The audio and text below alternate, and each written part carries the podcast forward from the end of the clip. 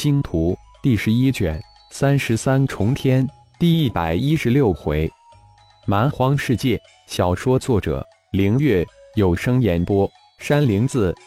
龙飞通过古战界三十三重天入口传入这个世界已经有一年了，也慢慢的适应了现在这种时时刻刻都躲躲藏藏、偷偷摸摸、小心谨慎、胆战心惊的生活。这个世界也太玄乎了。作为妖界顶尖大能，那可是有着呼风唤雨、排山倒海、飞天遁的之能，而来到这个世界，变成了食物链的低端生物，动亚就有生命危险，一不小心就被这世界的凶兽追得抱头鼠窜，无还手之力。飞天，别想，天上飞任何一凶禽都比龙飞御剑还快，飞也飞不快。打就更惨了。对的，比起龙飞见到的这个世界的一种土著人，差太远了。土遁之术似乎变得很困难了。排山在妖界能行，在这个世界就不行了。自己大成初期的修为，似乎只能发挥出合体初期的威力。至于想倒海，也要能遇到海才行。不过大河、大江道是遇到不少，可是。却不敢多待，那都是极度凶险之地。这一年里，自己遇到过诸多凶兽，九成以上打不过，自己碰上只能逃了。一层的凶兽自己还能斗上一斗，但这一层的基本上都群居凶兽，碰上了也只有逃的份了。不过这一年总算艰难的活下来了，收获也不少。这个世界的没有妖界的五行灵气。只有一种狂暴的灵气，可惜不能吸收，更别说炼化了。这也是龙飞来到这个世界碰到的第一个，也是最大的一个困难。没有灵气吸收炼化，体内龙元用一点少一点，自己自保的能力也一点一点减小，这太可怕了。前期还好说，自己妖灵空间、戒指空间里有近千万三品、二品、一品。极品灵石，这都是得益于父亲的教诲，让自己时刻都带足巨量的灵石。其他的丹药这次也带了很多。问题是，如果这些灵石都消耗完了呢？自己不仅仅是修为提升不了，而且连自保的能力也将渐渐失去，这太可怕了。龙飞试着吸收炼化这种狂暴的灵气很多次。但最终的结果是体内龙元瞬间失去控制，自尽自爆而亡。好在半年前无意之中从一巨大凶兽嘴里偷了一块剩下的凶兽肉，烤着吃了一顿。没想到这肉吃进肚内消化后，居然能化为一种能吸收炼化的一种灵气，而且一块肉消化后的一种灵气量还很大，不比灵石差多少。最重要的是，这种异灵气对提升修为大有裨益。龙飞惊喜莫名，原来这个世界也能修炼，只不过需要凶兽的肉才行。于是乎，龙飞想尽一切办法猎杀凶兽，尽可能的顿顿吃肉。一年来，修为似乎隐隐有些提升的势头。还有一样让龙飞很郁闷，那就是这个世界对灵石的压制，在妖界。龙飞的灵石处在妖族的顶端，达到罕见的五百公里外放范围。这得益于父亲传授的炼神诀与丝感炼化诀，否则龙飞的灵石最大不会超过一百公里范围。百倍的灵石压制，使得龙飞的灵石最多只能外放到可怜的五公里。还好自己的灵魂强大，压制后还有五公里。想想。一般的妖修灵石基本上在五十公里范围，压制后才五百米。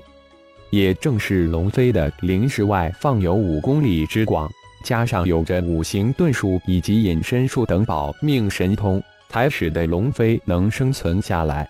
再加上有着极品灵气飞剑，才能猎杀落单的弱小凶兽。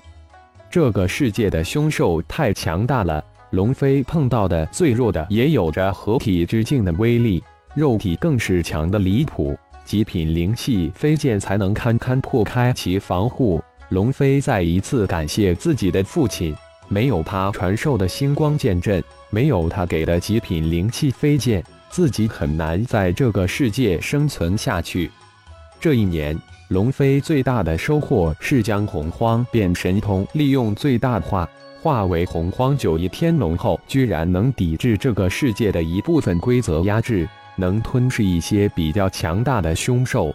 吞噬后，洪荒翼龙再变强。自身也随着洪荒翼龙变强而变强。感谢父亲无私的爱，来到这个世界，龙飞无时无刻都在想念着父亲，感激父亲。在感激父亲的同时，龙飞也在为一起进入传送通道的三十个合体后期的师弟们担心。自己大成之境都过得如此艰难，他们呢？只希望他们能活下来，活下来才有希望。此时的龙飞施展隐身术，跟在一小群蚁人之后，人形蚁派。他们是这个世界的土著人，身形非常矮小，只有半米左右，但却是这个世界的霸主级的种族。他们单体比较弱小，但却是一种群居土著。他们人数众多，成千上万，就是这一小群也有一百人。他们的武器就是如亚刀一般的牙齿。与锋利的只有三个爪子的手，身体表面皮肤则是一层厚厚的黑壳，很坚硬。龙飞的目标是寻找时机击杀一只，再利用父亲传授的灵魂秘术来获取这个世界的土著通用语言，以及了解一下这个世界。跟踪这群野人已经好几天了，但一直没能逮到一个落单的野人。这让龙飞很是不甘，好不容易碰到这难得机会，这一群只有一百人，而且没有强大的个体存在，否则根本无法瞒得过蚁人头上那二根长长的探测须。机会来了，龙飞大喜，前面这一群蚁人居然碰到二个树人，而且大战瞬间就爆发了。树人也是这个世界的土著人。他们有二种形态，一是人形态，另一种是树态，也是这个世界的霸主级种族，具有先天的控制植物的神通，非常的恐怖。但树人对上以上，却没有太大的先天优势，因为蚁人太小了，这也是一小队以上碰上树人立即动手的原因所在。龙飞瞬间施展木盾之术，遁入一棵巨大的万须树之中。这种万须树是树人最为喜欢操控的一种。万须树何止万须？就像龙飞遁入的这棵万须树，高达千米，树须只怕有近十万。蚁人身材矮小，行动如风，万须树的树须很难将这细小的快如风的蚁人缠住，只能阻挡其进攻的速度。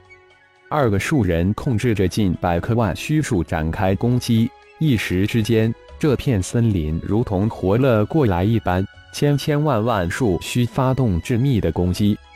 龙飞静静地蹲在万须树中，默默地等待着最好的时机到来。战斗越来越激烈，在二个树人强大的攻击之下，终于蚁人之中有伤者出现。心念一动，一枚飞剑幻化为一根树须，向一个受伤的蚁人扫去。这个受伤的蚁人身形如风。双手如刀，虽然受伤，但却十分的凶悍。一根根如鞭扫来的树须被他如刀的双手切断，身形快如闪电的躲过身后鞭扫而至的树须。一根树须迎面扫来，有人双手一挥，欲切断这根似乎快了很多的树须。叮的一声，双手刀居然没能切断这根树须，而且这根树须突然加速。如鞭一般将蚁人抽飞，抽飞蚁人的树须突然如同被切断一般，快如闪电的如绳索一般将这个被抽飞的蚁人缠住，一圈又一圈如粽子一般捆了一个结实。战斗非常激烈，时不时有蚁人被树须如鞭一样抽飞，谁也没有注意到一个蚁人被一根树须抽飞，而且捆了一个结实。被捆绑抽飞的野人就这么落在了战场的极外围，落地后又瞬间消失无踪。龙飞大喜，这几天的跟踪没有白费，并且超额完成任务，如愿，而且还抓了一个活体。当飞剑幻化捆绑的野人落地之时，龙飞瞬间发出三次灵魂冲击波过去，果不负所望，一下子就将这个野人击昏。手指一指，一束黄色光芒包裹着野人向地下遁去。至此。龙飞悄无声息地从战场上抓获了一个野人，遁入地下二千米左右，龙飞就再也无法继续下遁。如是乎，嘴里喷出一团龙炎，在地下二千米深处融出一个几十个立方的密封空间。这个世界土著人的灵魂非常奇特，如果一死亡，灵魂瞬间就消散于肉体之中。前几个月。龙飞就从一个战斗之中偷了一具战死的土著尸体，结果根本无法捕获到灵魂。这一次，龙飞有信心，也很期待能获得这个世界土著通用语，并获得一些关于这个世界的相关信息。结果却让龙飞大失所望，这个十分强悍的蚁人灵魂却十分的奇特，稍不留意，灵魂瞬间灰飞烟灭。没留下任何一点有用的东西。龙飞在一次潜回战场，看准机会，又用同样的手法虏获了第二个野人，更加小心地施展灵魂秘术。结果在即将成功的那一瞬间又失败了。在龙飞虏获第四个野人，施展灵魂秘术成功，欣喜若狂地得到了他自己想获取的信息，总算掌握了这个世界的土著通用语了。原来这个世界称为蛮荒世界，无边无际，蛮兽不计其数，强悍凶残。蛮荒世界凶险异常，不过风险越大，机会也就越多。风险与机遇往往是事物的两面，是并存的。所谓撑死胆大的，饿死胆小的，也是对风险与机遇直白的地阐释吧。